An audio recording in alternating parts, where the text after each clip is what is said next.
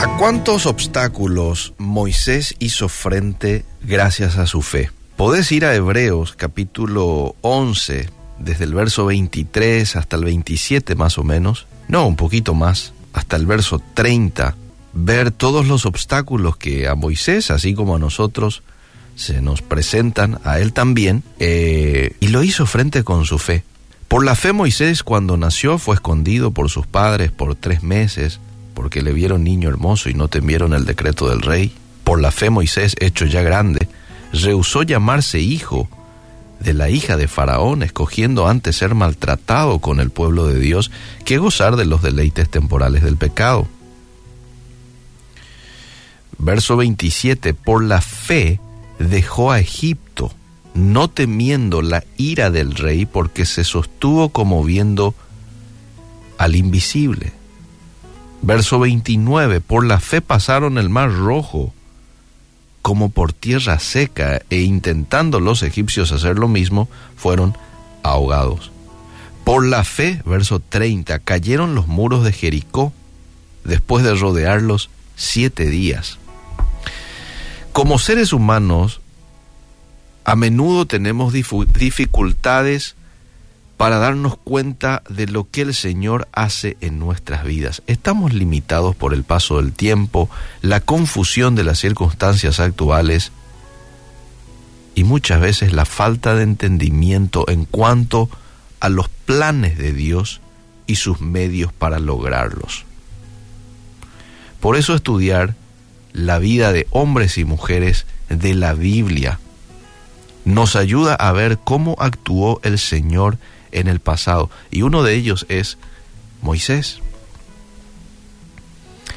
Que nos hace muy bien leer estos textos, principalmente cuando enfrentamos incertidumbre.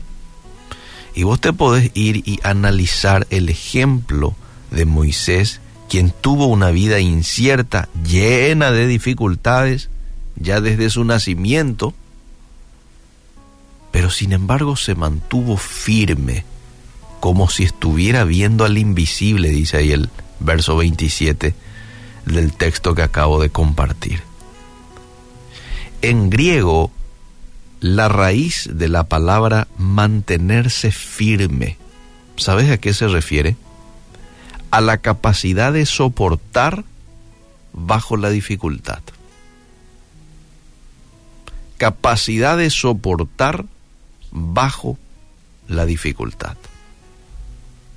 Es lo que ocurrió con Moisés. Él perseveró con éxito bajo presión al mantener su enfoque en Dios en vez de mantenerlo en las circunstancias que lo rodeaban. No digo que en algún momento nos habrá desanimado también, pero en esos momentos de desánimo probablemente se agarraba aún más fuerte de Dios y finalmente terminaba venciendo esos obstáculos que se le planteaban en el camino. Ahora, del ejemplo de Moisés, aprendemos que esto es también lo que Dios desea para cada uno de nosotros. Aunque es posible que querramos salir de una situación difícil tan pronto como sea posible, puede que ese no sea el propósito de Dios, amable oyente. ¿Mm? Nosotros lo que más queremos es salir, de la prueba como del lugar.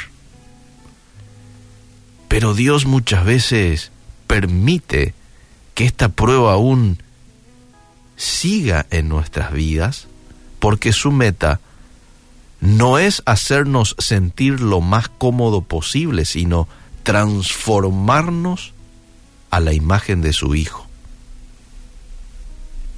¿Y qué tiene que ver esto, Eliseo, con el sufrimiento y con la perseverancia? Bueno, la capacidad de soportar esos momentos de dificultad nos ayuda a lograr ese objetivo de Dios, transformarnos a la imagen de su Hijo. Si Dios hoy nos llama a lidiar con el dolor, con las dificultades, con la incertidumbre, podemos encontrar ánimo al saber que nunca estamos solos. Puede que vos hoy estés pasando por lo que el salmista lo denominaba el valle de sombra y de muerte. Quizás ese puede que sea tu caso hoy. Pero sé consciente que en ese valle de sombra y de muerte en el que estás, no estás solo. Estás con tu papá. Estás con el Todopoderoso. Y ahí es cuando vemos esa situación desde otra perspectiva. No con la perspectiva de derrota y de pesimismo, sino con una perspectiva de yo lo puedo. Como decía el apóstol Pablo, todo lo puedo en Cristo que me fortalece. Y lo decía en un contexto de sufrimiento y de persecución. Esto es ver al invisible, es darnos cuenta de que la gracia y el consuelo de Dios nos sacan a flote en cada situación. Termino con esto. Dios no solo quiere que lo soportemos, soportemos esos momentos, esas dificultades. Él desea que confiemos en Él y traigamos gloria a su nombre mediante nuestra dependencia. No hay mejor cosa que hacer en esos momentos de dificultad que depender aún más de Dios. Vos recordás aquel pasaje, creo que está en Lucas, que nos detalla cuando Jesús ya estaba por ir a la cruz y en ese momento ahí de dificultad, de eh, encuentro de tantas emociones, probablemente de tentación, ¿por qué no? Por parte del enemigo a que tire la toalla, eh, él se va y se aparta eh, y está en oración, ¿no? Y ahí es cuando dice que su, su sudor cae como gotas de sangre, ¿verdad?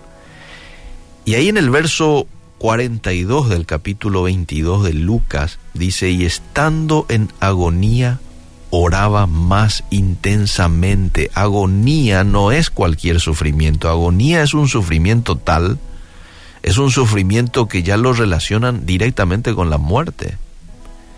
Pero estando Jesús en esa situación, el Hijo de Dios, dice, oraba más intensamente. Esta es una excelente lección para, nos, para nosotros hoy en momentos de atravesar por momentos de dificultad. Tu dificultad se maximiza, se engrandece. Bueno, tu dependencia de Dios tiene que crecer. Ora más intensamente, como lo hizo Jesús de Nazaret. Que Dios nos ayude nos dé el valor y la capacidad de poder soportar las tribulaciones y los momentos difíciles con paciencia y en dependencia de Dios. Aunque mis ojos